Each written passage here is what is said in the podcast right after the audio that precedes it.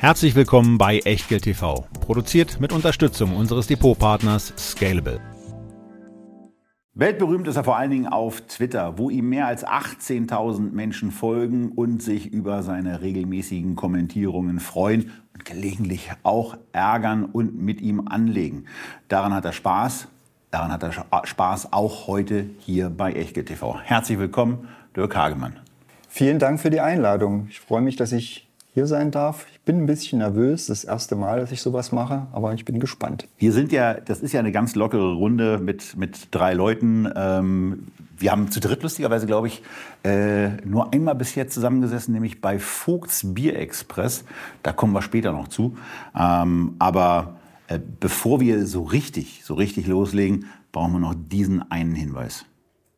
Ein kurzer Risikohinweis. Bitte beachtet, dass wir keine Anlageberatung erbringen und auch keinerlei Aufforderung zum Kauf oder Verkauf von Wertpapieren geben. Wir unterhalten uns über Geldanlage und mögliche Investments und ihr macht daraus bitte, was ihr für richtig haltet. Denn jede Entscheidung, die ihr trefft, ist allein euer Risiko und wir übernehmen für die Inhalte und die Unterlagen in der Sendung und auf der Website keinerlei Haftung. Zum Nachlesen gibt's diesen Disclaimer auf www.echtgeld.tv slash Disclaimer.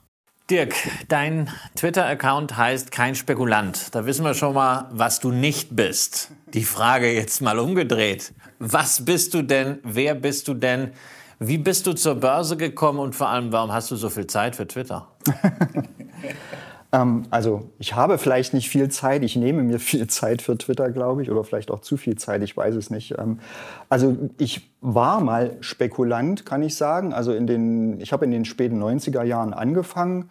Äh, damals habe ich noch für, für Daimler gearbeitet als Programmierer und habe ein bisschen angefangen, mich für die Börse zu interessieren nebenbei.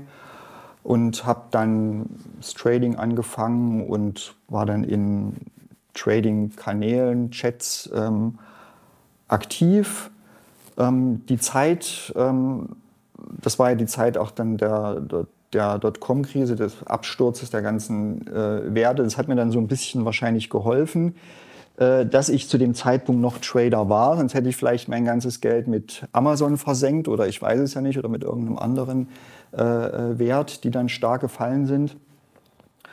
Und ich habe dann den Beruf ähm, 2005 verlassen und ähm, 2000 verlassen und bin dann war dann ein paar Jahre zu Hause und habe ein bisschen weiter getradet einfach und habe dann äh, Leute kennengelernt, die hier in Berlin gewohnt haben und äh, hatten sich eine, eine Trading-Firma aufgebaut und ich bin dann 2005 nach Berlin gegangen und habe da ein bisschen zunächst ein bisschen so mitgearbeitet einfach und bin dann da später äh, Vorstand gewesen, also erst Aufsichtsrat, dann war ich Vorstand und es war auch eine sehr erfolgreiche Zeit.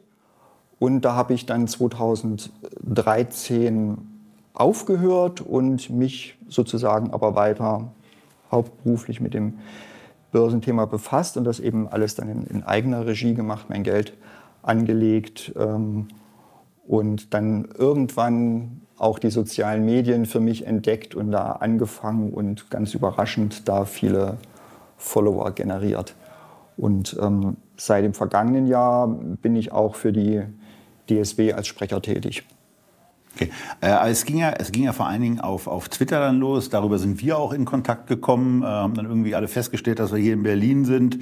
Ähm, früher war es immer äh, das Thema kein Spekulant, blauer Haken. Das so, jetzt hast du den offiziellen, jetzt gehst du mit deinem offiziellen Namen Dirk Hagemann nach draußen, weil den blauen Haken hast du ja, kein Spekulant steht in deinem, in deinem Händel drin. Aber wie, wie kam es wie kam's dann in der in der Folgezeit nach deinen Anfängen bei Twitter dazu, dass du zum Thelen-Tyrann, zum äh, zumindest virtues, virtuellen Tesla-Terroristen äh, geworden bist.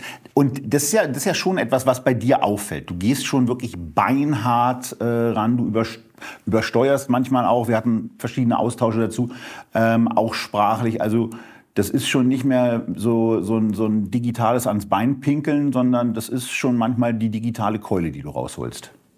Das ist richtig. Es ist sicherlich manchmal die Keule. Ähm, ich, das ist auch also sozusagen grenzwertig sicherlich. Da muss man, also ich überlege mir das natürlich ganz genau, was ich schreibe und wie ich es schreibe. Da geht auch mal was daneben, das ist ganz klar. Aber ähm, ich denke dann bei, bei so Sachen wie, wie Frank Thelen, ähm, als er halt sein, mit seinem Fonds da gestartet ist und die ganze gesehen habe, die ganze Kommunikation, die er da macht, dann denke ich, muss man da auch klar, in einer klaren, deutlichen und vielleicht auch ein bisschen Sprache und vielleicht auch ein bisschen aggressiv drüber reden, weil das sonst äh, in dieser ganzen, sage ich mal, Mediensoße, Banalität untergeht, ähm, was er da eigentlich macht und wie er das macht. Und es ist eben einfach nicht in Ordnung. Ja? Ähm, der wird teilweise unsauber kommuniziert. Es ging ja schon los eben mit diesen Versprechen, das Geld, er möchte das Geld binnen so und so vielen Jahren äh, mindestens verdreifachen oder wie die Aussage genau war.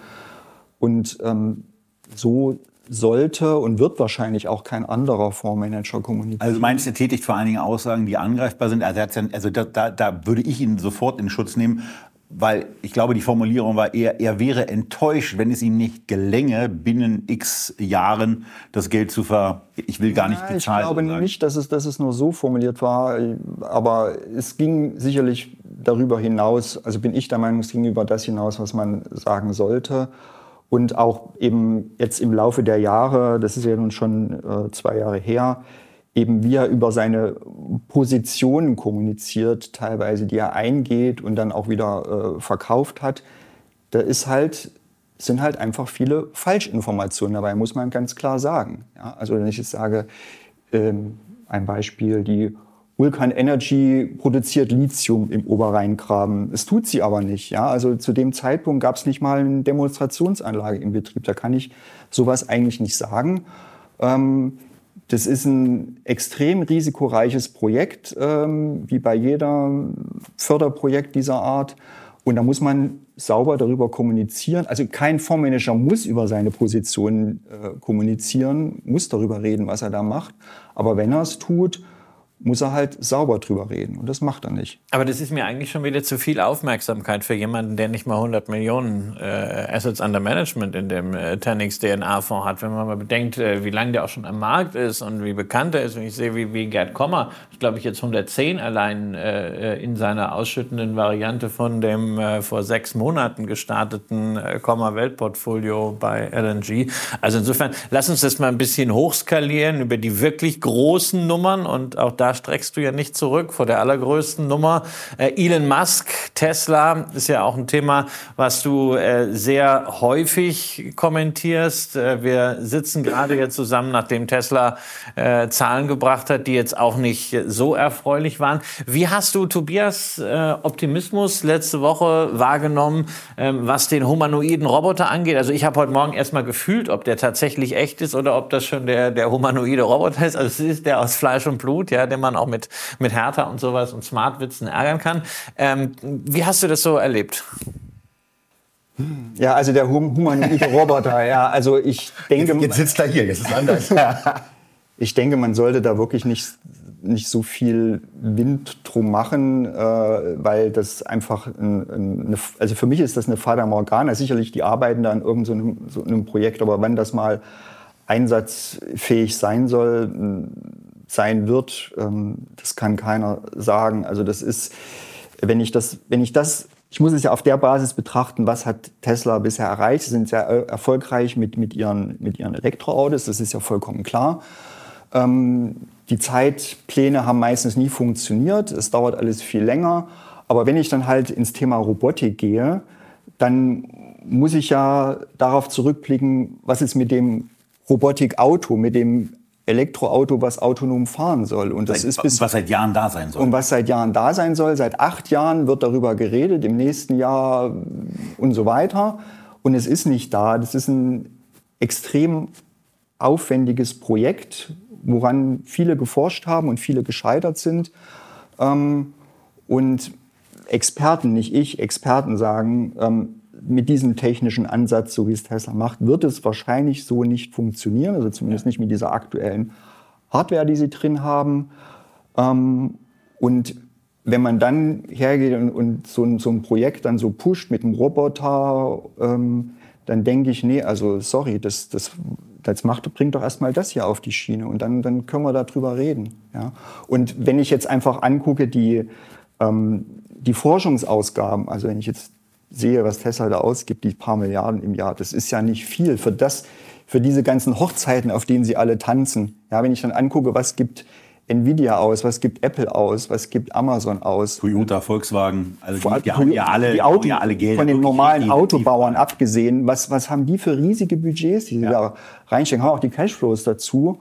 Ähm, und das ist einfach bei Tesla nicht da. Und dann frage ich mich, wie wollen die das aus diesen paar Milliarden ähm, auf die Beine bringen? Und dann verstehe ich jetzt hier mit First Principle Thinking und dass es da immer heißt, ähm, komme ich da nicht so ganz hinterher, ehrlich gesagt. Ich frage mich immer, warum muss man bei, bei Tesla mit diesen riesen Ballon aufblasen? Warum kann man nicht einfach sagen, hey, das ist ein Unternehmer, der grandios was geschaffen hat, ja, mit äh, überhaupt ein Autohersteller aus dem Nichts zu erschaffen. Ne? Das versuchen ja ganz viele und das endet dann so wie, wie Fisker, äh, wenn es dann überhaupt mal über den Spec an die Börse kommt.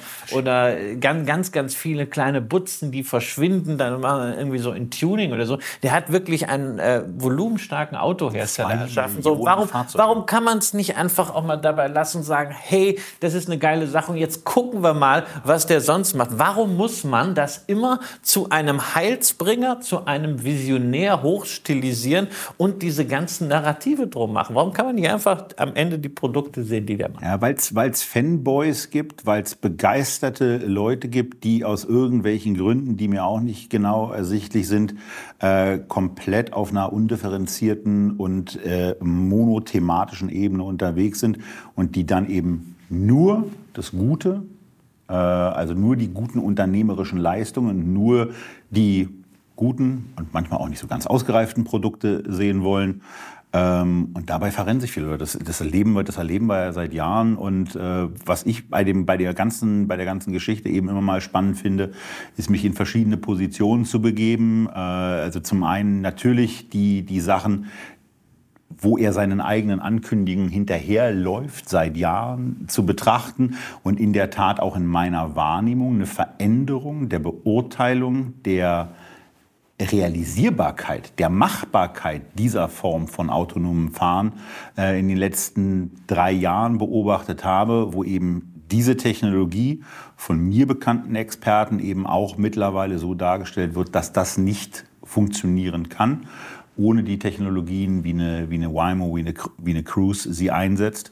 Ähm, aber auf der anderen Seite eben auch in, in einem nach, nach, nach Zukunftsforscher-Aussagen äh, übrigens der Zukunftsforscher, von dem äh, ich in 2013 mitgenommen habe, äh, dass Elektroautomobilität kommen wird, sich durchsetzen wird ähm, und dass Tesla dann Mörder ran zu haben könnte. Er hat es gar nicht so, so absolut dargestellt.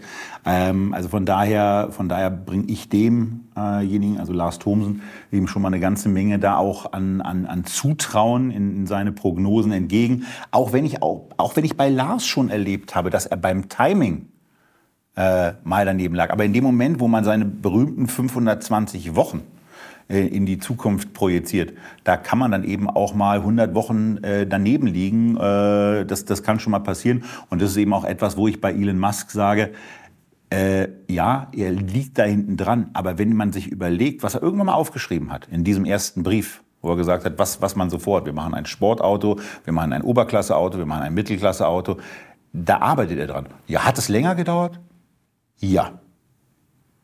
Aber wenn ich mir überlege, dass er damit ganz offensichtlich auch den Kapitalmarkt vernünftig so unterhalten hat, dass die ihm diese Bewertungen zubilligen, auf Basis derer er einige Kapitalerhöhungen so durchführen konnte, dass Tesla nach meiner Betrachtung sauber ausfinanziert ist und schon eine ganze Menge schiefgehen müsste, damit sie die Kohle im, im Grunde genommen vertändeln und im Zweifelsfall eben auch noch Kapitalerhöhungspotenzial und damit liquides Zuflusspotenzial da ist, das alles ist etwas, was aus meiner Sicht gut aufgezogen ist. Ja, was nicht hundertprozentig äh, korrekt ist und wo er auch mit diversen Schwachsinnigkeiten und auch Lügen von mir aus nach draußen geht. Naja, ich meine, das, also schon, wenn man jetzt über Kapitalerhöhung oder so redet, das, aber da ist ja die Story vorbei. Ja, wenn ich jetzt, wenn er jetzt eine Kapitalerhöhung, eine große machen muss, die Story der sozusagen der Fanblase ist, äh, es soll ein Aktienrückkauf gemacht werden oder so. Und das widerspricht dem ja total. Ja, und, ja und ich kann mich auch nicht, und ich kann mich ja auch nicht äh, eben nur auf das tolle Automobilgeschäft konzentrieren, weil ja die, die dahinterstehende Bewertung, Genau, die Bewertung, äh, nicht Was dazu auch gar nicht mehr so toll läuft. Also Ja. Genau, aber äh, du ziehst ja häufig eine Parallele äh, auch in deinen äh, Tweets zwischen Tesla und Wirecard. Ähm, das ist jetzt nicht, weil du äh, Tesla Fehlbilanzierung unterstellst, sondern das kommt auch, glaube ich, eher ein bisschen aus der Erinnerung der letzten Hauptversammlung von Wirecard, äh, die du besucht hast. Äh, und das war eine Messe, die äh, gewisse Parallelen aufweist zu dem, was wir so heute an Heldenverehrung äh, bei Elon Musk sehen, oder? Das, das ist in der Tat so. Also eine Tesla-Hauptversammlung habe ich nie besucht, aber man konnte ja mal bei, bei YouTube die verfolgen. Ähm, also das war schon sehr extrem, fand ich 2019 bei Wirecard. Ähm, da gab es ja schon, also öffentlich ja schon sehr viel Kritik am Unternehmen und ich hätte viel mehr erwartet, dass da eben auch das in die HV reingetragen wird. Und das war aber nur sehr, sehr sparsam vorhanden und die Leute waren immer noch sehr euphorisch und sind nach vorne gegangen und haben die verhaltene Kritik von der DSW, relativ verhaltene Kritik von der DSW, die es gab, haben sie praktisch kleingeredet oder lächerlich gemacht und haben dann Herrn Braun gedankt für seine tolle Arbeit und das äh, dann war dann zum Beispiel eine Oma vorne, hat gesagt, sie steckt ihre ganze Rente in, in Wirecard-Aktien und sie dankt Herrn Braun dafür. Und da, schon als ich das damals gehört habe, lief es mir eiskalten Rücken runter. Wobei das bei jeder einzelnen Aktie der Fall wäre, wenn jemand sagt, also ich stecke meine Sollte man ganze-. Das sollte man auch nicht bei Microsoft und Sollte man nicht tun, aber in dem Zusammenhang, also in dem Tag bei der HV, weil ich ja schon ein bisschen Hintergrund, anderes Hintergrundwissen hatte, ist es mir tatsächlich eiskalten Rücken runtergelaufen. Und da sind sicherlich viele Schicksale, also gerade mit dieser HV, da verbinde ich viele, also sozusagen Erinnerungen an Schicksale, die sicherlich, also wo dann hinterher ganz schlimm, ganz schlimme Dinge passiert sind, als sie dann festgestellt haben, ihr ganzes Geld ist weg. Ja? Also das kann sicherlich bis hin dann zum Selbstmord gehen. Also als mit Sicherheit gegeben. Also üble Sache, wenn man in diesen Kult äh, äh, sich äh, verrennt. Ähm, es, es kann nichts Gutes bei rauskommen und die Parallelen zu Tesla sind eben einfach da. Sicher, man kann da jetzt nicht, also ich kann das nicht irgendwelche bilanziellen Unsauberheiten unterstellen. Es gibt Leute, die tun das, aber ich teil, will mich da gar nicht dran beteiligen, habe auch gar nicht das Detailwissen dazu. Ähm, und die Also dir geht es vor allen Dingen um diese Heldenverehrung und dieses Mir geht um die Verehrung, weil aus dieser Verehrung sich für den Anleger nichts Gutes generieren kann. Ja, also wenn ich von der Aktie überzeugt bin, dann soll ich sie weiter halten, ist ja in Ordnung. Aber wenn ich mich in diese Euphorie reinsteige, in, in diesen Kult reinbegebe, dann komme ich darin, darin um. Ist einfach so. Meistens. Ja, es ist, am, es ist am Ende nur eine Aktie und es ist, es ist, kein, es ist kein Club und es sollte keine Sekte sein und äh, die Aktie sollte man dann halt auch äh, dosieren und nicht unbedingt immer glauben, es ist diese Once-in-a-Lifetime-Chance und da muss man alles reinbollern. Ähm, Diversifikation äh, am Ende. Du hast gerade äh, Hauptversammlungen äh, erwähnt. Ich habe mich ja sehr gefreut, dass du äh, Mitstreiter geworden bist ähm, bei der DSW, äh, jetzt auch offiziell, äh, weil also ich habe das ja in Berlin hier gar nicht mehr äh, geschafft nach äh, 35 äh, Veranstaltungen äh, pro Jahr in den letzten Jahren. Ähm, war das für dich eigentlich jetzt schwer, dich auf den Hauptversammlungen ein bisschen sprachlich zurückzunehmen im Vergleich zum äh, Twitter-Account? Also schwer war das, denke ich, nicht. Ich meine, es ist klar, dass ich in, in so einem Umfeld anders kommunizieren muss als, als auf Twitter. Da muss ich jetzt auch nicht, ja, wenn ich da einen Tweet absetze, nicht lange äh, äh, drüber nachdenken. Und wenn es dann hinterher, wenn es mir dann nicht gefällt, kann ich es ja auch löschen. Ähm, nee, also ich gehe da natürlich anders dran. Ich muss mich da jetzt nicht umstellen. Es, ist mir auch, es kommt mir auch in dem Moment entgegen eigentlich. Also zum Beispiel im Vergleich jetzt zu dem Format hier, wo ich jetzt spontan reden muss. Das ist eigentlich gar nicht so mein Ding. Ich schreibe das lieber auf, äh, nehme mir Tage dafür Zeit, dann lese ich es einen Tag vorher nochmal, dann kann ich es nochmal korrigieren und dann gehe ich da rein und dann halte ich da halt meine Rede. Und klar, man muss dann gegebenenfalls mal kurzfristig auch noch auf was reagieren, wenn der Vorstand eben schon irgendein Thema abgehandelt hat, wo ich jetzt nochmal eigentlich ausführlich drüber sprechen möchte oder fragen will. Aber an sich sind meine, also meine eigenen Erfahrungen sind äh, positiv, wie das jetzt äh, bei der Audience angekommen ist. Müssen die beurteilen. Über eine aktuelle Hauptversammlung reden wir gleich. Du hast uns nämlich drei Aktien mitgebracht aus deinem Portfolio, äh, über die du reden möchtest. Bevor wir in die einzelnen äh, Themen reingehen, äh, vielleicht holst du unsere Zuschauerinnen und Zuschauer noch mal ein bisschen ab. Wie ist so deine generelle Strategie? Also ich bin ja so der Diversifikator mit Schwerpunkt auf Large Caps. Tobias äh, ähm, mag sehr gerne äh, Microcaps und dann wirklich mit highest conviction auch in seinem Kompetenzkreis, gerade was, was Finanzen und Medien angeht. Kannst du ein bisschen was zu deiner Strategie sagen, so zu den, zu den Grundzügen? Worauf achtest du? Was ist dir wichtig und äh, wie bist du insgesamt positioniert? Also meine Strategie ist im Prinzip, dass ich mir einen ganzen Tag Aktien anschaue, einen ganzen Tag über Aktien lese, sehr viel im Internet einfach aufnehme, was andere drüber schreiben. Es gibt da sehr viele intelligente Leute, die sich da intensiv mit Aktien auseinandersetzen. Ich bin habe nicht das Hintergrundwissen, jetzt zum Beispiel also ganz im Detail eine Bilanz auseinanderzunehmen und da ganz, ganz tief äh, einzusteigen, wie das andere machen. Das heißt, ich bin dann so mehr der, der Generalist. Und wenn jetzt also so ein paar, äh, wenn mir so ein paar Haken, äh, grüne Haken ich eine Aktie machen kann, dann, dann dann nehme ich die mal sozusagen dann in die nähere Betrachtung oder überlege sie mal hin und komme dann vielleicht später nochmal drauf zurück und irgendwann entscheide ich mich dann vielleicht dafür zu investieren. Bin jetzt nicht so der Large Cap Mensch. Ähm, da ist dann sicherlich mir auch in den letzten Jahren, gerade wenn man jetzt halt an, an, Apple und so weiter denkt, ist mir dann sicherlich auch einiges ähm, durch die Lappen gegangen. Andererseits bin ich auch weniger schwankungsanfällig, sagen wir mal, durch die, durch die Jahre gegangen, wo, wo ich dann vielleicht auch nicht so ruhig geblieben wäre äh, im Portfolio. Jetzt gerade an die Corona-Zeit äh, denken wir ex, ex, zum, Teil, zum Teil extrem abstürzen in, in, in, in den Aktien. Also ich bin mehr so auf den mittleren oder Nebenwertebereich fokussiert und das sind dann halt auch Aktien, wo ich dann oftmals gar nicht also ich habe es früher gemacht, aber da hatte ich auch eben noch eine sehr kleine äh, Followerzahl und das ist aber mittlerweile durch den, durch den großen Zulauf eben auch über diese Aktien eigentlich nicht mehr schreibe im großen Rahmen, weil das dann ich dann annehmen muss oder fürchten muss, dass dann halt die Kurse davon bewegt werden. Mhm. Dann fangen wir doch mal an. Dann nehmen wir uns doch mal die drei Unternehmen vor, die wir, über die wir vorher so ein bisschen dahingehend gesprochen haben, dass wir im Grunde nur mit auf den Weg gegeben haben, dass es ja so diese Echtgeld-TV-Kriterien gibt, wo wir eben auch sagen, also 100 Millionen sollten es eben schon sein. Es dürfen auch gerne 200 Millionen sein. Wir fangen in der Tat auch mit einem Unternehmen an, was eine Marktkapitalisierung hat von äh, knapp über 400 Millionen. Und wo wir auch dazu kommen, dass Dirk da einen Auftritt hatte, der ähm, offensichtlich sprachlich an Deutlichkeit nicht so viel vermissen ließ, äh, obwohl er das ja eben so gesagt hat, nach dem Motto, dass er sich da zurückhält. Aber es ist in der Vivo relativ schön dokumentiert, von daher bietet es sich eigentlich an, diesen Artikel zur Hauptversammlung der Abowind, was sagt man da, Abowind, Abowind, was, wie wird das ausgesprochen? Abo. Okay. Aber es ist eine sehr schöne Einlegung und das muss man einfach mal vorlesen. Die Aktionärsvertreter auf der außerordentlichen Hauptversammlung von Abowind sind auf Krawall gebürstet. Schon so eine Andeutung.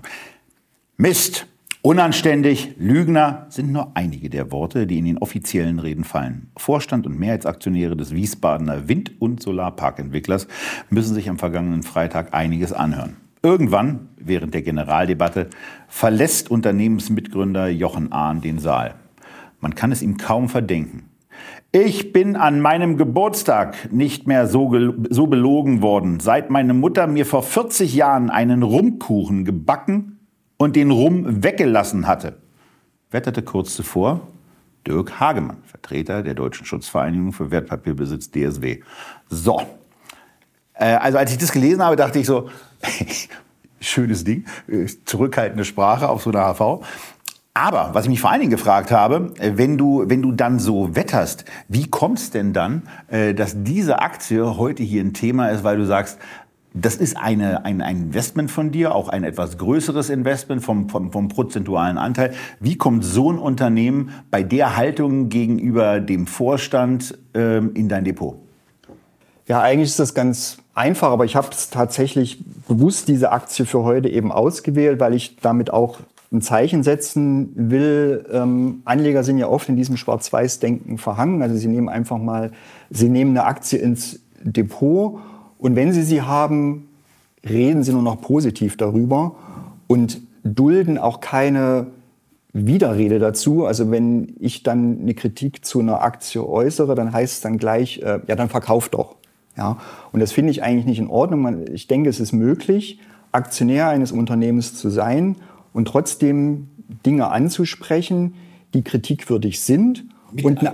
Und Miteigentümer äh, zu sein, die äh, anzusprechen, Dinge anzusprechen, die kritikwürdig sind und dann eben für sich selbst äh, in einem Abwägungsprozess äh, zu sagen, ja, ich kann hier, ich sehe das wirklich sehr kritisch, diesen Punkt, aber ich kann hier trotzdem und kann und will hier trotzdem Aktionär sein, weil die Aussichten trotz alledem insgesamt für mich positiv sind. Also gehen wir mal in das Unternehmen rein. Was machen die und warum bist du trotz der Dinge, die da nicht gut und nicht rund laufen, ganz offensichtlich, aus deiner Sicht, dort investiert? Ja, also Sie sind ein, Projektierer für äh, Wind- und Solaranlagen im Wesentlichen, wachsen halt sehr stark, haben eine große Pipeline. Ähm, es sind äh, über 20 Gigawatt ähm, in Entwicklung. Perspektivisch auch soll auch der Bereich Batterieparks und, und, und um, grüner Wasserstoff ähm, entwickelt werden. Ähm, sie machen bisher über 60 Prozent von ihrem Umsatz äh, in Deutschland und Frankreich, sind aber insgesamt in 15 Ländern ähm, aktiv. Ähm, was die Story interessant macht, ist, dass sie, also wenn man auf, mal auf die Ergebnisse der vergangenen Jahre schaut, also sie haben halt, ich habe es nochmal aufgeschrieben, 21 haben sie halt einen Jahresüberschuss von 13,8 Millionen Euro erzielt und hatten damals dann, also als die als das Ergebnis dann feststand, Anfang 22 äh, eine Prognose gewagt, dass sie ab Geschäftsjahr 24 einen regelmäßigen Überschuss von über 20 Millionen Euro erzielen wollen. Haben aber dann letztlich 22 schon 24,6 Millionen erzielt, also ein, ein sehr deutliches Wachstum. Ähm, haben halt angegeben, sie kommen die Projekte schneller äh, verkaufen können, weil das Preisniveau eben ähm, sehr hoch war. Und wodurch, also wovon sie halt profitieren, ist also so eine Genehmigungs, Genehmigung, Planung, äh, diese Verfahren, die dauern, sagt Abowin, fünf bis sieben, fünf bis sieben Jahre, Erricht, inklusive Errichtung. Und diese Genehmigungsverfahren sind halt sehr lang. Da gab es ja sehr viel Kritik in den vergangenen Jahren. Und es soll ja beschleunigt werden. Es sind ja verschiedene Gesetzesinitiativen da auf, die, auf den Weg gebracht worden.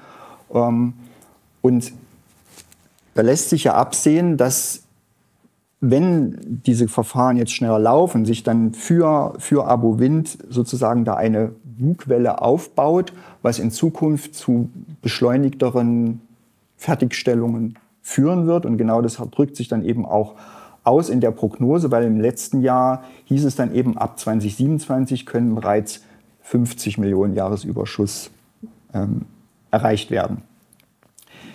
Die Kursziele sind dann halt auch entsprechend. Man hat es ja auch dann im Kurs ablesen können bis zu diesem Ereignis im vergangenen Jahr, dass der Kurs das auch verarbeitet hat, diese, diese, diese guten Ergebnisse und, und die entsprechenden Prognosen.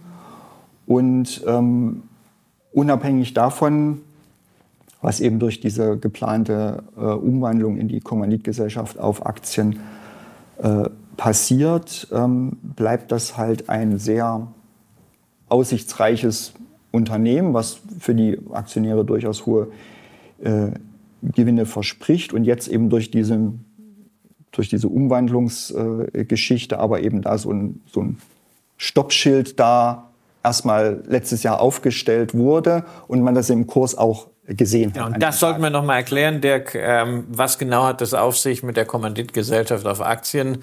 Ähm, warum haben die das vorgeschlagen und warum warst du zusammen mit äh, vielen anderen freien Aktionären, sogar einigen aktivistischen äh, Investoren auch äh, mit Vehemenz dagegen? Ja, also die äh, das ist jetzt die Abu das ist eine normale Aktiengesellschaft. Die beiden Gründer, die Herren Ahn und Bockhold, die haben zusammen 52 Prozent. Jetzt wissen wir auch, warum das Ding Abo-Wind heißt. Hat nichts mit äh, Wind äh, im Abonnement zu tun, sondern es sind einfach ja. die Namen der Gründer. Ja, und wie das so, wie das sehr oft ist äh, bei solchen sehr erfolgreichen, alt werdenden Gründern, sie können schwer loslassen, sie möchten nicht loslassen, sie möchten für sich und ihre äh, Nachkommen ähm, die Macht, die sie eben durch die Mehrheit im Unternehmen haben, zementieren für die Zukunft, ohne diese Mehrheit weiter haben zu müssen. Äh, weil die Abu Wind ist ja durch die äh, vielen Projekte eben immer von es gibt ja immer Kapitalbedarf und wenn das, das Wachstum so weiter so gehen soll wie geplant, dann werden sie diesen Kapitalbedarf eben auch haben. Und äh, sie brauchen Kapitalerhöhungen. Das heißt natürlich, die, die Gründer müssen immer mitgehen mit den Kapitalerhöhungen. Das können sie nicht oder wollen sie nicht, haben sie eben klar gesagt. Ähm, aber sie wollen eben äh, die Mehrheit oder sozusagen die Entscheidungsgewalt nicht abgeben. Das heißt, sie haben sich überlegt oder sind entsprechend beraten worden, ähm, eine Umwandlung in eine Kommanditgesellschaft auf Aktien zu machen, was bedeutet, dass sie äh, im Wesentlichen durchregieren können, ohne die HV-Mehrheit zu haben. Obwohl sie sie sicherlich faktisch noch hätten, selbst wenn, jetzt, wenn sie jetzt unter diese 50 Prozent gehen würden, wenn sie halt jetzt äh, äh, Kapitalerhöhung machen würden, hätten sie trotzdem immer noch die faktische Mehrheit in der AV. Sie wollen es einfach zementieren für alle Ewigkeiten alle über Ewigkeiten die Satzung. Und vor allen Dingen im Nachhinein. Das ist ja, das ist ja eigentlich das, was mir so auffällt. Also wir, wir kennen das ja bei verschiedenen Unternehmen, äh, wo wir wahrscheinlich alle in irgendeiner Form beteiligt sind. Bei einer, bei einer Alphabet, da ist es eben so, dass ich das vorher weiß. Mehrfach Stimmrechte bei Hans bei einigen deutschen Unternehmen ja auch äh, seit äh, äh langer, langer Zeit schon. Äh, beispielsweise Henkel, ja, genau. ist eine Kommanditgesellschaft auf Aktien und da hat die Familie äh, diesen diesen, Einfluss äh, sicherlich nicht schlecht ausgenutzt. Äh, bei einer Sto sehen wir es auch, ja, äh, eine, eine KGA, wo sogar dann auch noch Vorzugsaktien nur ausstehen. Auch da äh, ist es aber schon von Anfang an so gewesen, dass das Unternehmen so an die Börse gekommen ist. Und hier ist es dann halt einfach durch die kalte Küche und das Ganze auch mit einer relativ unglücklichen Kommunikation. Genau, und das äh, ist halt der, der Aufhänger für mich gewesen, also weil es halt an meinem Geburtstag passiert ist. Ich war Aktionär, ich habe die Meldung gesehen, ich habe noch rechtzeitig verkaufen können, bevor der, vor der Absturz kam. Aber die Kommunikation, wie es das Unternehmen gemacht hat, also nicht nur an diesem, in der Ankündigung an dem Tag, sondern auch immer wiederholt hat, es eben für die Kleinaktionäre oder die Minderheitsaktionäre als vorteilhaft darzustellen, die Umwandlung. Das ist halt einfach falsch, ja, weil das halt eine ganz klare Entrechtung äh, der restlichen Aktionäre sozusagen ist. Sie verlieren wesentliche Rechte und sie wurden damit halt überrumpelt, wie du gesagt hast. Also es ist was anderes, wenn ich halt die Aktie kaufen will, dann informiere ich mich auch vorher, was bedeutet die KGAA, dann kann ich mich frei entscheiden, möchte ich das oder möchte ich das nicht. Und das war aber hier nicht der Fall. Konnte denn der Vor also hat, war der Vorstand in der Lage, auf der Hauptversammlung irgendwie auch auf diese Vorwürfe ähm, zu reagieren, das aus seiner Sicht ein bisschen zu entkräften und vielleicht auch mal so darzustellen, dass man irgendwas signalisiert nach dem Motto, wir haben verstanden, wir wollen es trotzdem machen, aber äh, oder auch so ein, so ein Thema wie, wir nehmen euch trotzdem mit, äh, bisschen Vertrauen werben, also irgendwas, was man da so machen könnte auf der Nichts, also das, ist, das hat mich sehr enttäuscht tatsächlich. Da kam überhaupt nichts. Es wurde also es waren sehr ausführliche Vorstandsreden allgemein über, über das Geschäft und so weiter. Und aber ansonsten zu der Thematik wurde eben das nochmal wiederholt, was man schon gelesen, zuvor gelesen hatte. Es war nichts Neues und es, man ging halt in, mit keiner Silbe eben auf die Kritiker ein. Da gibt es ja auch den Aktionär N-Kraft, die haben ja auch sehr deutsche deutliche Kritik geübt. Auch da wurde halt nichts gesagt. Ähm, und äh, die Folge davon war dann halt dann im Nachhinein, dass man jetzt sich eben der Anfechtungsklage gegenübersteht. Das heißt, das Ding ist zwar auf der Hauptversammlung beschlossen, ist beschlossen aber äh, wird nicht ist nicht wirksam. An, also es gibt ein, ein Frei, also es gibt äh, die Gesellschaft möchte ein Freigabeverfahren. Das heißt, sie möchte, dass der Beschluss trotzdem eingetragen wird, auch wenn dagegen geklagt wird. Jurist, den ich gefragt habe, sagt, er sieht den Anspruch auf diese Freigabe nicht. Ähm, aber andere Juristen kommen vielleicht zu anderen Ergebnissen. ja, man sehen, Frage zwei und du hast drei Wird man sehen müssen, was der Richter am Ende macht. Aber trotzdem, da ist ja jetzt bei dir schon der Eindruck entstanden, du als freier Aktionär wirst nicht ordentlich behandelt. Man, man redet nicht äh, respektvoll mit den Aktionären, man behandelt sie nicht so, wie man Miteigentümer behandeln sollte. Warum trotzdem jetzt deine Entscheidung zu sagen, ich bin da Aktionär und ich finde das auch weiterhin wieder Aktionär geworden. ich finde das auch weiterhin attraktiv, das Geschäft, weil es gibt ja nun auch andere Wind- und Solarparkentwickler. Warum ausgerechnet die, dass du sagst, äh, die sind vom Geschäft her oder von der Bewertung her so gut, dass du bereit bist, diese fette Governance-Kröte zu schlucken? Ja, also die Governance-Kröte ist man dann natürlich ab einem, also bin ich zumindest der Meinung, ab einem bestimmten Kursniveau ist man dann bereit, sie zu schlucken. Und äh, wenn man sich den Kursverlauf anschaut, es gab eben unmittelbar danach den Absturz haben, des Kurses. Ähm, also der Markt hat eben sehr heftig darauf reagiert, auf diese Ankündigung. Und dann ging das aber so, sage ich mal, unter im allgemeinen weiteren Jahresverlauf. Da haben sich diese Aktien aus der Branche alle nicht sehr gut entwickelt. Aber irgendwann ist dann halt eben ein Niveau erreicht, wo ich sage, also ich bin bereit, das Risiko einzugehen. Die, die, die, die Kröte ist immer noch da und sie quakt immer noch, aber ich, ich äh, kaufe dann die Aktie trotzdem und, und gehe einfach, bin dann mal Optimist. Ja, manchmal bin ich das halt auch. Und sage dann einfach, das Problem wird sich irgendwie auflösen, auf irgendeine Art und Weise. Es gibt dieses Klageverfahren, es gibt einen Antrag auf Sonderprüfung sogar noch. Äh, vielleicht kommen die, äh, die Herren Ahn und Bockholz zur Besinnung. Äh, vielleicht kommt jemand mit einer, anderen Lösung um die Ecke.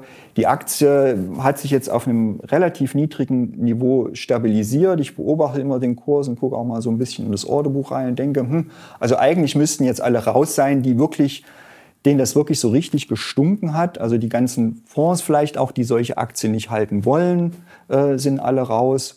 Ähm, und dann sage ich, naja, dann, dann habe ich jetzt wieder meine Position und dann gucke ich mir das einfach an. Das könntest du noch mal kurz erklären mit dem Orderbuch. Ja? Mit dem Orderbuch. Mit dem Orderbuch. Du guckst ein bisschen ins Orderbuch rein. Naja, ich äh, erklär mal unseren Zuschauern und Zuschauern, was man, äh, wie du das machst und was man da so sehen kann. Naja, also ich, wenn ich äh, die Aktien auf meiner Watchlist habe, dann, dann hab, äh, gucke ich natürlich auch mal zu weit vorhanden bei Xetra in das Orderbuch rein. Da sieht man das ja, hat sieht man die ganzen äh, Kauf- und Ver also nicht alle, aber die Kauf- und Verkaufaufträge bis zu einer äh, äh, gewissen Tiefe äh, und kann dann an den Umsätzen im Vergleich zu dem Orderbuch, was sich da an, an, an Stückzahlen auf, aufsammelt, ähm, kann man dann so also ableiten, so ein bisschen, ob da halt noch eine große Kauf- oder Verkaufsaktivität drin ist. Und es war halt bei Abowind äh, ziemlich lange der Fall, dass immer wieder größere Stückzahlen aufgetaucht sind, die dann auch schnell abverkauft wurden, wo ich dann denke, das sind jetzt keine Privatanleger, die da verkauft haben und andere kaufen es natürlich, ähm, sondern das ist immer noch irgendwie ein Austausch der sozusagen der Aktionärsbasis, der, also die eben da jetzt rausgehen, weil sie das äh, nicht mehr wollen äh, und Austausch mit denjenigen, die sagen, ja, ich, ähm, ich sehe das hier als große Chance und gehe da jetzt halt rein. Mhm. Wenn, wenn, du jetzt, wenn du jetzt sagst, die, die Aktie wirkt auf Basis des Orderbuchs so einigermaßen ausgebombt, ähm, aber, aber dann eben auch äh, ja, vor dem Bewertungshintergrund dir das Ganze anguckst, ähm, was, was haben wir da im Moment? Also du hast von 50 Millionen vorhin als, als possiblen Gewinn für 2027 gesprochen. Äh, bei einer Marktkapitalisierung von 400 Millionen ist mir dann auch klar, dass auf, bezogen auf einen erwarteten Gewinn von 2027 äh, dann 8er KGV relativ günstig ist. Aber so wie ich dich einschätze, ist dir das auch zu weit in der Zukunft liegend? Äh, worum geht's dir? Was sind so die, Kern, die Kernpunkte, die du dir bei der Bewertung von Abo anguckst? Nee, das ist mir, nee, das ist schon der Punkt. Also das ist mir auch jetzt gar nicht zu fern. Also ich meine, wir haben 24, 27, das ist nicht weit. Und wenn ich eben kurz in die, äh, in die Vergangenheit schaue, ich sehe auf Basis des, also von 21 an, mit der verbundenen Prognose, die sie damals schon gemacht haben, dass sie halt schon weit darüber liegen. Ja? Also von daher ähm, sehe ich jetzt auch keinen Grund, da misstrauisch zu sein. Und wenn ich das Geschäft, also wenn ich, wenn ich das so akzeptiere, so wie Sie es erklärt haben, dass eben äh, sehr viele Projekte immer schneller dann reif werden und diese, diese ganzen äh, Zeiten bis zur Reife, Genehmigungsverfahren und so weiter, das halt sich alles verkürzt, dann ist, diese, ist dieser Jahresüberschuss äh, 27 äh, eine realistische Zahl und das reicht mir dann auch.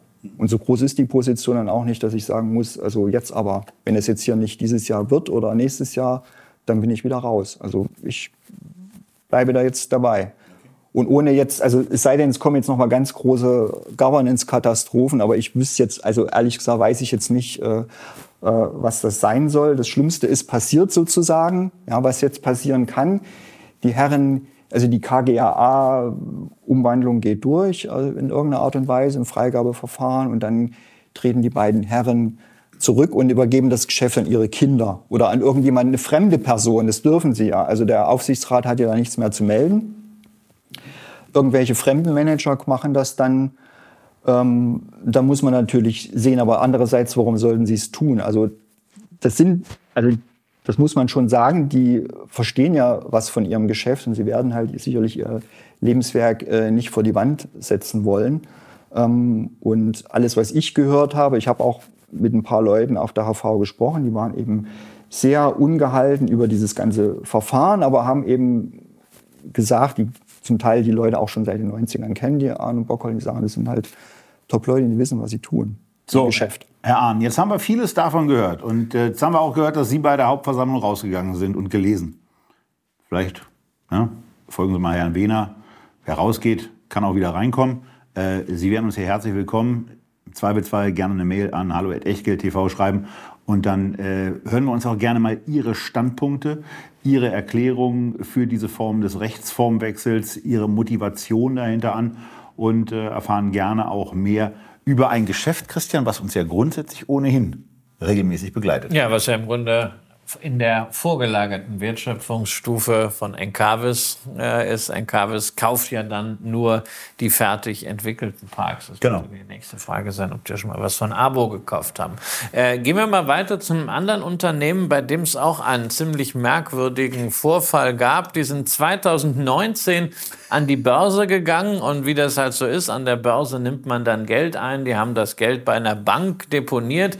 Unter anderem, es ist ein österreichisches Unternehmen, bei einer kleinen österreichischen Bank, der Kommerzialbank Mattersburg. Und diese Bank machte dann 2020 tatsächlich die Grätsche und äh, 31 Millionen Euro Emissionserlös von Frequentis, um die geht's nämlich, waren durch den Schornstein. Denn die Großgläubiger wurden damals nicht entschädigt im Gegensatz zu Kleinsparern. Aber man muss sagen, das hat das Unternehmen nicht existenziell getroffen. Das hat den Börsenkurs natürlich kräftig durchgeschüttelt im ohnehin bewegten Jahr 2020. Aber äh, davon haben sie sich inzwischen gut erholt und das Geschäft von Frequentis läuft. Es ist ein hochspezialisiertes Technologiegeschäft. Führ uns doch mal ein bisschen dadurch, was macht ein Frequentis so? Ja, also das, ich war auch ganz erstaunt, äh, die, die, über die lange Historie von Frequentis zu erfahren. Ich dachte ja erst, die, dass die in den, in den 80ern oder 90ern gegründet wurden, aber nein, das geht ja bis in die 40er sogar zurück, also die mit, mit Funkanlagen nach dem Krieg angefangen haben und dann die äh, später die Flugsicherung digitalisiert haben und in dem Geschäft halt äh, relativ groß geworden sind. Ähm, hauptsächlich heute ist eben das Geschäftsfeld äh, Kommunikation für ähm, äh, Leitzentralen, Flugsicherung, Polizei, Feuerwehr, Rettungsdienste, also Kommunikation, Informationsaufbereitung. Äh, bei äh, Flugsicherung sind, Flugsicherung ist der Hauptumsatzbringer und sind sie auch Weltmarktführer, sind in 150 Ländern tätig. 70 ähm, Prozent des Portfolios ist Software. Und da sind wir natürlich dann gleich so mittendrin, dass man sagt, ähm, Software heutzutage ist ja hauptsächlich oder ja, es war hauptsächlich ein, ein SAS, SaaS-Geschäft. Ähm, und aber frequent ist eben auf dem Weg noch gar nicht so weit ist, weil sie ja natürlich in dem, in dem Geschäft hauptsächlich mit, mit äh, Behörden, Unternehmen des öffentlichen Rechts, sage ich mal, zu tun haben, wo, wo die noch gar nicht so weit in, dem, in, dem, in dieser Umstellung auf, auf SaaS sind. Ähm, da werden vor allen Dingen regelmäßig ähm, Wartungsumsätze generiert, aber in Zukunft soll es, sollen es sicherlich auch mehr Betriebsumsätze sein. Das heißt also, dass die, die Software dann eben gegen, gegen Gebühr äh, läuft. Und dieser Anteil, das sind jetzt, glaube ich, 35 Prozent, das müsste in Zukunft eigentlich steigen. Ähm, ganz spannendes äh, Feld sind halt die äh, Remote Air Towers. Die sind ja halt durch einen sehr langen Genehmigungsprozess gegangen mit der deutschen Flugsicherung. Das ist jetzt in Saarbrücken in Betrieb. Und da kann man dann halt von, ja, von einem fernen Standort sozusagen den, den, den Tower da steuern. Ähm, für kleine, gerade für so kleine Flughäfen ist es sicherlich sehr äh, finanziell attraktiv. Und ähm, in dem Geschäft wachsen sie auch und sie sind mittlerweile da auch sogar mit dem US-Militär ähm, Geschäft. Im Geschäft. Und angrenzend an die, an die Luft, äh, an die Flugsicherung ist natürlich dann auch das Militärgeschäft, ähm, die Luftverteidigung. Ähm, da hat Frequentes ähm, von der Bundeswehr ähm, Auftrag zur IT-Ausstattung von der zentralen Luftverteidigungs, also der Luftverteidigungszentrale Deutschlands äh, bekommen und hat auch, jetzt kam es gerade vor ein paar Tagen äh, die Nachricht, dass sie auch das Radar Datennetzwerk von der Bundeswehr da äh, erneuern. Ähm, und auf jeden Fall das Drohnenmanagement ist sehr interessant. Das ist auch erst seit sicherlich ein paar Jahren da bei Frequentes mit drin. Ähm, da ist einmal der Bereich der, also sozusagen der erlaubte Drohnenverkehr, die, das Management des erlaubten Drohnenverkehrs, wenn halt Drohnen irgendwas äh, transportieren und so weiter. Und auch eben natürlich der Abwehr unerlaubter Flugobjekte, sage ich mal. Ja, also das ist ja auch für Flughäfen ein Thema. Ähm, da kann man sich so ein, so ein, so ein Video anschauen von, von Frequentis, wie sie da halt dann mit so einer äh, eigenen Drohne, so eine feindliche Drohne dann äh, verfolgen und das dann halt über einen Leitstand äh, genau beobachtet wird und dann diese Drohne dann dirigiert wird und dann ein Netz draufgeworfen wird und die dann damit abgefangen wird. Und ähm, gerade das Thema Drohnenabwehr ist mir vor ein paar Tagen noch mal äh, ins Gedächtnis gekommen. Da habe ich gelesen, dass die, dass die Bundeswehr halt in ihren Anlagen in Deutschland mit illegalen Drohnenflügen zu kämpfen hat. Man vermutet russische Spionage und das ist natürlich dann, wäre für Frequente sicherlich ein, ein ideales Felder gibt es natürlich wieder lange Genehmigungswege, habe ich gelesen. Das ist, also das, das Thema dieser illegalen Drohnenflüge ist wohl schon zwei Jahre alt, aber bis Deutschland dann mal halt einen Auftrag vergeben hat und da mal was dagegen tut, dauert das dann halt fünf. Ähm, aber mit Sicherheit wird da was passieren und ähm, das ist auf jeden Fall, also dieser ganze, ich sage jetzt mal halb militärische Bereich des Geschäftsfelds ist auf jeden Fall äh, ein Wachstumsfeld für Frequentes. Und es dürfte in, in der Zukunft, denke ich mal, einen höheren Umsatzanteil generieren. Siehst du die Gesellschaft so ein bisschen so in Richtung einer Hensoldt?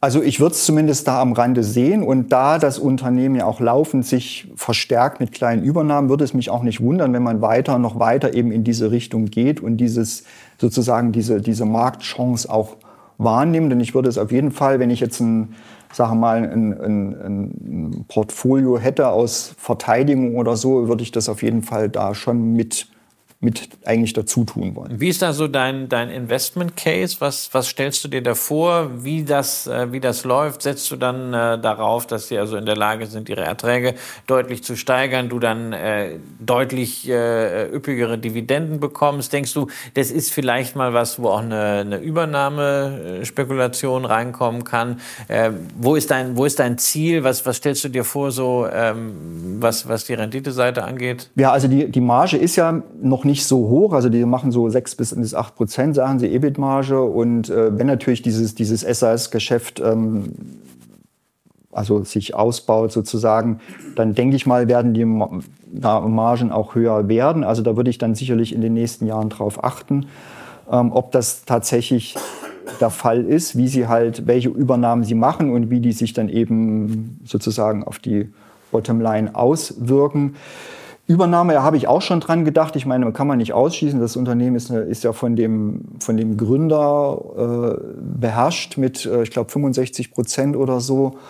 Und er ist ja nun auch nicht mehr der Jüngste. Vielleicht, ich weiß nicht, wie, wie, wie er da tickt, ähm, ob er da sich das vorstellen kann, dass es mal in einer größeren Einheit dann er das aufgehen lässt, äh, anstatt es in andere Hände zu geben. Bei der OHB haben wir eine, eine, Transaktion gesehen mit einem größeren Investor. Ja, und das war ja auch ein klassischer äh, Familienkonzern an der Börse, der dann gesehen hat, okay, wir wollen das mal an die nächste Generation dann weitergeben und mit einem stärkeren Partner agieren. Also vielleicht sieht, sieht der Herr, äh, wie heißt der Bardach, äh, das ja so, dass er, wenn er das also dass die Wachstumsmöglichkeiten noch viel größer wären, wenn er das jetzt an eine, was auch immer, vielleicht passt es ja zu Hensoldt oder keine Ahnung, abgeben, abgeben würde, ähm, dass er das, das in was Größerem aufgehen lässt. Ähm, aber man weiß es nicht. Also ich habe das zumindest im Hinterkopf, aber das ist jetzt nicht mein, mein Case. Ich würde jetzt darauf achten, dass sie eben dass die EBIT-Marge ein bisschen hoch geht, wenn sie das, äh, wenn sie das SaaS-Geschäft ausbauen. Ähm, und ich meine, ich bin seit mit kurzer Unterbrechung dieser, als das Geld verschwunden ist, bin ich praktisch seit dem Börsengang dabei und ähm, will es eigentlich auch bleiben. So, jetzt haben wir zwei Unternehmen besprochen und bei den zwei Unternehmen ist eine Sache nochmal hervorzuheben. Wir reden hier über nicht allzu große Unternehmen, auch wenn sie die Echtgeld-TV-Kriterien erfüllen. Und manchmal ist das auch von Dirk beobachtet Orderbuch relativ leer. Von daher Schaut euch genau die Geldbriefkurse an, schaut auch ins Orderbuch rein und limitiert eure Order vor allen Dingen und äh, legt, da, legt da nichts Unlimitiertes rein. Das ist bei den beiden Werten, ob nun Frequentes oder Abowind, äh, nicht zu empfehlen. Bei der dritten Aktie, die wir jetzt besprechen wollen, wäre eine unlimitierte Order auch nicht unbedingt zu empfehlen, aber naja, sie sollte, sie sollte mit wesentlichen Volumina unter 50.000 Euro eigentlich auch relativ verlässlich zu einem äh, nicht ausschlagenden Kurs ausgeführt werden. Wir sind bei einem Wert, mit dem ich gar nicht so gerechnet hatte, nachdem ich so dieses, also ich, ich habe es verstanden, als du es mir zugeliefert hast, aber ich dachte nach diesem Rent bei Abo, dachte ich, eigentlich müsstest du ja nach dem Rent auch bei Tesla investiert sein, bist du aber nicht. Aber wir sind im Autobereich und äh, wir sind bei einem Unternehmen, wo wir alle drei genau, äh, Leidensgenossen Investmentbrüder sind und äh, wo, wo ich mich total deswegen freue, weil eine zweite Person auch noch mal äh, äh, dem Christian, der der von seinem größten Hasardeuren Stück damit unter als äh, Investor redet, äh, vielleicht ein bisschen, äh, ein bisschen Entspannung zugeredet werden kann. Und wenn ihr euch immer noch fragt, bei welcher Aktie wir eigentlich sind, natürlich sind wir bei der Porsche Holding und ähm, bei der sehr, sehr günstigen Bewertung aufgrund der Vermögenswerte, die dort im Vermögen der Gesellschaft lagern, was aber den Aktienkurs überhaupt nicht interessiert. Dirk, du bist da auch äh, investiert. Äh, ich bin Leidensgenosse. Ich bin Leidensgenosse. Ähm, ich habe die, die Bewertung äh, schon vor ein paar Jahren gesehen, ist mir aufgefallen und habe dann eigentlich gedacht, dass sich an, dem, an dieser Unterbewertung etwas ändert äh, mit dem Börsengang der Porsche AG. Da ist, nichts dran. da ist nichts draus geworden. Ja, ähm, und, zwar unabhängig, und zwar unabhängig vom Kurs der Porsche-Aktie, das muss man ja auch sagen. Die Porsche-Aktie ist ja zunächst richtig gut gelaufen. Ja. Ähm, das hat ja. äh, die Porsche Holding nicht mitgemacht und jetzt äh, ging es für die Porsche-Aktie kräftig runter, unter den Ausgabepreis inzwischen bei 75. Aber auch das hat die nicht so es wirklich interessiert. Es hat bisher nichts geändert, aber das ist ja, das, äh, das ist ja etwas, was, was Investoren dann schon für sich in Anspruch nehmen sollten, dass sie eben auch im Zweifelsfall zwei, drei, vier oder fünf Jahre warten können können ähm, und auch die Geduld haben, dass sich Unterbewertung oder Fehlbewertung dann irgendwann mal abbauen. Aber mach du mal weiter mit Porsche. Ja, also ich meine, man muss natürlich ganz am Anfang, wenn man über die Porsche Holding SE redet, muss man natürlich über VW reden. Es ist nun mal das wesentliche Asset der, der Porsche SE. Die Stimmung ist extrem negativ in der Aktie fürs Unternehmen. Die Medienstimmung generell für die deutsche Automobilindustrie allgemein und besonders für VW ist sie sehr negativ. Dass sie zu negativ ist, hat man gerade vor ein paar Tagen gesehen. Da gab es diese, diesen Pre-Close Call, heißt es bei, hieß es äh, bei VW, äh, dass halt also Analysten äh, praktisch vom Unternehmen eine kurze, ein kurzes Update bekommen, bevor dann das Unternehmen diese, äh, diese Stillhaltephase geht, bevor es dann seine Unternehmenskennzahlen bekannt geben muss. Und da wurde, also ich habe dann ein paar Kommentare dazu gelesen, wurde eben offensichtlich hat das Unternehmen sich dann viel positiver geäußert, als die Analysten erwartet haben. Und entsprechend ging dann die, die VW-Aktie 7% hoch. Das heißt also, die Markterwartung ist dann eine, ist dann eine andere und ist, ist viel zu negativ. Also es, ist eine, also es kommt ja verschiedenes zusammen. Da ist eine extrem negative Markterwartung und da ist, wenn man sich mal die, die Ergebniszahlen anguckt, im Grunde genommen auch ein Witz KGV drauf.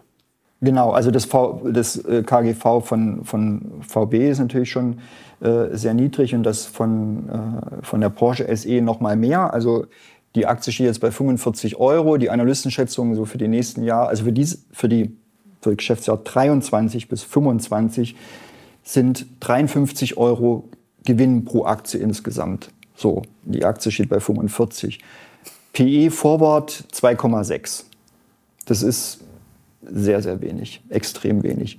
Die Hoffnung ist natürlich, dass sich diese Unterbewertung in irgendeiner Art und Weise auflöst. Also äh, der NAV-Abschlag ist brutto bei ungefähr 50 Prozent. Also Sie haben ja die 53 Prozent an VW, dann haben Sie noch 12,5 Prozent an der Porsche AG. Ähm, und äh, das sind dann 30 Milliarden oder etwas weniger. Und die Marktkapitalisierung der SE liegt bei 14 Milliarden. Sie haben auch ein bisschen ein paar Milliarden Schulden. Ähm, ähm, und die Aussage im, im vergangenen Jahr in der, ich weiß nicht, ob es, nee, es war in der Bilanz-PK, nicht in der HV, in der Bilanz-PK war, dass sie die Unterbewertung sehen und in der Kapitalmarktkommunikation sich drum kümmern werden. Also ich habe bis jetzt davon nichts gesehen. Und hier war keiner. Von der Porsche Automobilholding war keiner hier. Das ist ein Skandal. Aber, Aber nochmal diese, diese Unterbewertung. Welche Unterbewertung meinst du jetzt? Meinst du die Unterbewertung der VW? Meinst du die Unterbewertung der Porsche Beides. AG? Ja, ich meine die ja nun auch als, als äh, sagen wir mal, zumindest High-End-Premium-Aktie äh, relativ günstig ist, wenn man den Markenwert mal nimmt? Oder meinst du jetzt hier diesen mit Unterbewertung, diesen Discount? Ich also meine alles. Alles. Ja, also von der Unterbewertung der AG will ich mal nicht sprechen, diesen Ferrari-Vergleich und so weiter oder LVMH-Ferrari-Vergleich, das sollen dann andere machen. Aber bleiben wir bei, also bei, bei den, bei den VW-Stämmen oder bei, generell bei der VW-Aktie, ja, also die Aktie ist wahrscheinlich zu billig. Klar, die Herausforderungen fürs Geschäft sind groß. Wir sehen es alle. China kommt mit den ganzen Modellen.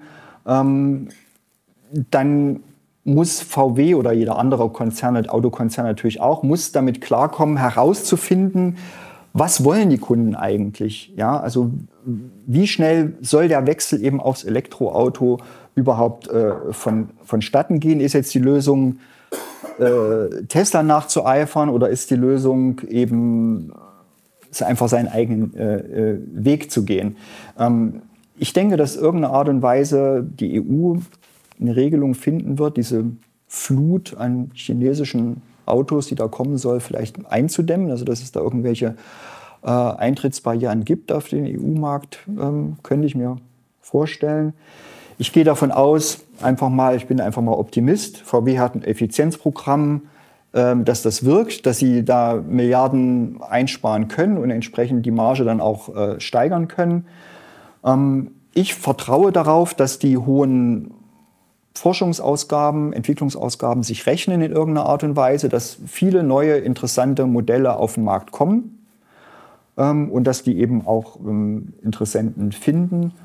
Und ich sage mal so, es wird viel gemeckert. Ich lese das ja auch. Ich meine, ich selber habe kein Auto, mich interessiert das ja gar nicht. Aber ähm, ich lese es natürlich immer wieder auf Twitter, dass Leute sich dann aufregen.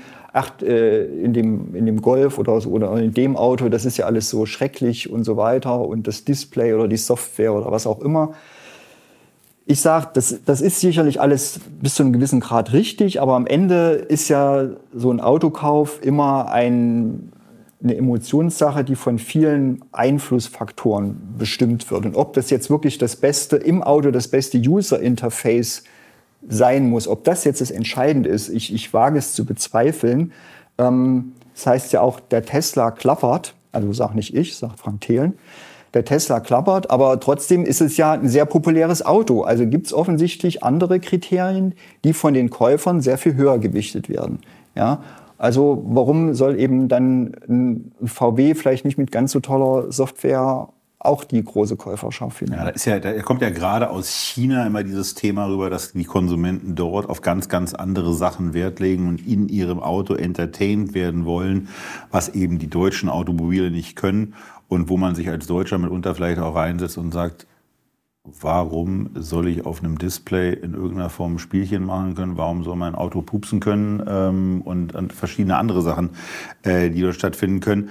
Aber was mich hier in dem Zusammenhang hat mit Porsche und der deutschen Automobilindustrie, weil das ist in der Tat ja ein Thema, wo wir auch verschiedentlich äh, in den Sendungen schon drüber gesprochen haben, beim Thema äh, Aufbau der Ladeinfrastruktur, äh, wo es für mich ja ein, ein ja, seit 15, 16 bestehendes Ärgernis ist, dass man nicht einfach mal hingeht als äh, die mit den drei großen Herstellern und sagt, wir äh, machen, wenn wir es schon nicht alleine machen wollen, machen ein Joint Venture und pflastern äh, Deutschland mit Ladesäulen äh, zu. Das hätte man aus, äh, mit, mit einem kleinen Dividendenverzicht. Das hätte sich über ein paar Jahre sehr, sehr schnell zu zweistelligen Milliardenbeträgen aufsummieren können.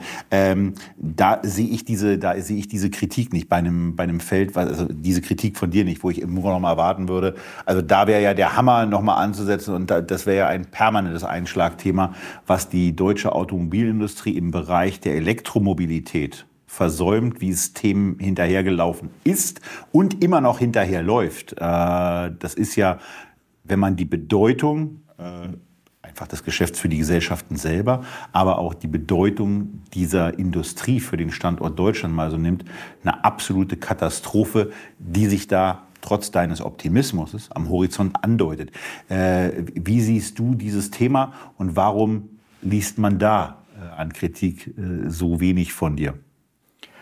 Na, na, ich bin der Meinung, dass das sollten Leute kritisieren, die sich tatsächlich mit, mit der Automobilindustrie und mit Autos auch auskennen. Also wie gesagt, ich habe nicht mal ein Auto, also ist sozusagen mein Einblick da auch begrenzt und ähm, das ist dann, finde ich, dann äh, nicht so gut, wenn ich dann ja jetzt so viel dann behaupte zu wissen, was ich, was ich nicht weiß.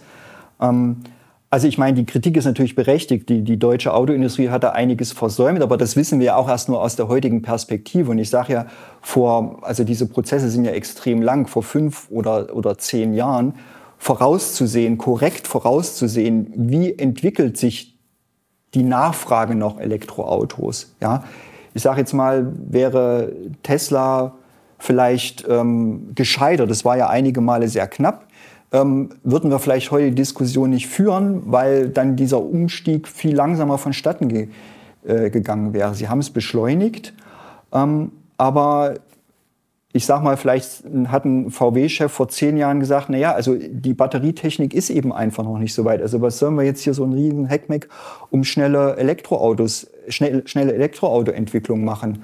Also diese Diskussion wird es ja sicherlich gegeben haben. Sicher, aus heutiger Sicht muss man das alles vorwerfen.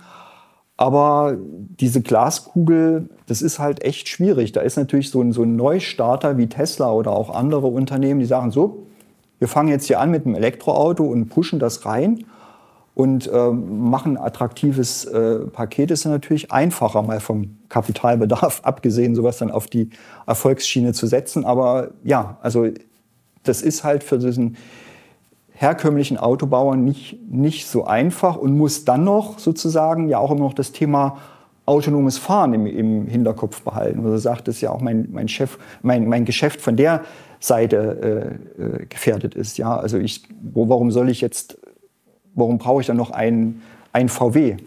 Und also wenn du jetzt die Dividenden erwähnst, wollen wir ja äh, auch bedenken, dass da zwar gerade bei äh, Daimler und bei BMW üppige Dividenden geflossen sind, bei VW waren die Ausschüttungsquoten eigentlich immer sehr gering. Da war ja dann auch noch dieses äh, Dieselthema 2015. Aber Geld ist nicht das große Problem von denen. Die haben schon ordentlich ja, ja. Geld. Da kommen ja auch äh, Cashflows rein. Also äh, jetzt zu sagen, wenn sie mehr Geld im Unternehmen gehalten hätten, würden sie heute besser dastehen, stünde die gesamte deutsche Automobilindustrie besser da. Das erscheint mir schon äh, Spekulation. Aber ich wollte äh, Dirk noch eine andere Sache äh, fragen, nämlich äh, Porsche Holding ist ja nicht nur einfach so eine äh, Ansammlung von, von Beteiligungen mit zwei Kernbeteiligungen, sondern es ist ja auch ein Machtinstrument der Familien äh, Porsche und Piaget. Auch bei der Porsche äh, Holding haben wir es ja nur ähnlich wie bei der Porsche AG, mit Vorzugsaktien zu tun. Ähm, die Stammaktien liegen hier bei der Holding, bei der Familie. Also das heißt, da haben wir als Aktionäre auch nicht äh, viel mitzureden. Wie stehst du zu diesem Kalkül, was ja äh, für mich auch damals mit ausschlaggebend war, hier einzusteigen, weil ich schaue ja nicht so sehr auf, auf Discounts, sondern eher auf diese strategische Schiene, ähm, dass die Familie dieses Instrument schon nutzen könnte, um die Kontrolle über die Porsche AG, den Sportwagenhersteller, ähm, zu, wieder zu gewinnen? Und wie könnte ein Weg dahin aussehen? Ja, also das ist sicherlich für mich das zentrale äh, Thema dahinter, hinter, dem, hinter der billigen Aktie. Ähm, also dass es jetzt nur eine Vorzugsaktie ist, das ist für mich hinten dran. Also das ist jetzt, finde ich jetzt gar nicht so wichtig. Ich habe es ja auch sozusagen vorher gewusst, bevor ich eingestiegen genau. bin. Es gab ja nie die Stämme börsennotiert. Genau. Ja, und äh, für mich ist das Thema eben die Porsche Pirch Familie oder die Familiengruppe wollen zu dem früheren Zustand zurück. Sie möchten die Kontrolle über die Porsche AG zurück, die sie nicht mehr haben. Und der Weg ist dann sozusagen weitere Stammaktien ähm, von VW zu übernehmen. Das wurde auch auf der HV so gesagt, was mich also ein bisschen gewundert hat oder überrascht hat, weil es kam nicht auf eine Frage, sondern es war, glaube ich, eine spontane Aussage, hieß es. Also es ist nicht ausgeschlossen, dass wir weitere Porsche AG Aktien äh, zukaufen. Und mein Case ist, sag mal, dass, sag ich mal, dass genau das passieren wird, dass sie eigentlich die, Gesamt, das, die gesamten äh, Porsche-Stammaktien zurück wollen, zumindest aber die Mehrheit. Und dass dann, äh, dass sie das natürlich, also die, die liquiden Mittel dafür nicht haben und auch die Verschuldung jetzt bei der SE nicht so hochtreiben können, um das zu finanzieren. Aber dass sie natürlich die, die VW-Stammaktien haben, die sie ja wahrscheinlich nie wollten, ähm, die sie damals bekommen haben im Austausch. Und dass man die eben abgibt, die Frage ist, wie das passiert. Ich meine, der Aktienkurs eben von VW ist ja sehr niedrig, also sehr lukrativ wäre es eben nicht auf dieser Basis, eigentlich sie abzugeben. Aber dass es auf diesem Weg irgendeine Art und Weise passieren wird und am Ende die SE auch von der Börse geht. Weil ich sehe keinen Grund, warum diese Familienholding, warum die an der Börse und schon gar nicht im DAX sein sollte. Wenn euch das gefallen hat, dann macht zunächst mal eins, dann empfehlt es weiter. Dann äh, lasst gerne auch eine Beurteilung bei Apple Podcasts, bei Spotify, was es da sonst noch so alles gibt und so weiter da. Das hilft uns auch weiter. Ansonsten, wenn ihr Fragen habt, Dirk ist ja ganz in der Nähe, der kommt bestimmt auch noch mal vorbei. Und ähm, ansonsten, wenn ihr euch denkt, so ein Format ist ja ganz spannend, das sollten wir öfter machen, dann schreibt auch das gerne hin. Und äh, vielleicht habt ihr ja eine Idee, wen wir hier einladen sollten, der nicht unbedingt durch 28 andere Formate schon durchgeschliffen ist, sondern der äh, vielleicht ein bisschen Neulingscharakter hat, aber von dem ihr überzeugt seid, dass er trotzdem gut was zu sagen hat. Und wenn ihr in den Kommentaren von so jemandem lest, dann lasst auch für diesen ganz gerne einen Daumen da, eine Ergänzung.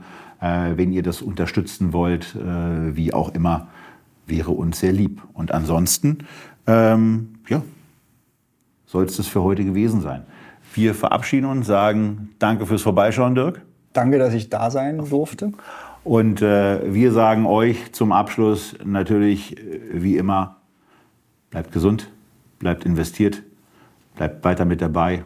Und zwar natürlich bei Echtgeld TV. Tschüss aus Berlin und bis zum nächsten Mal.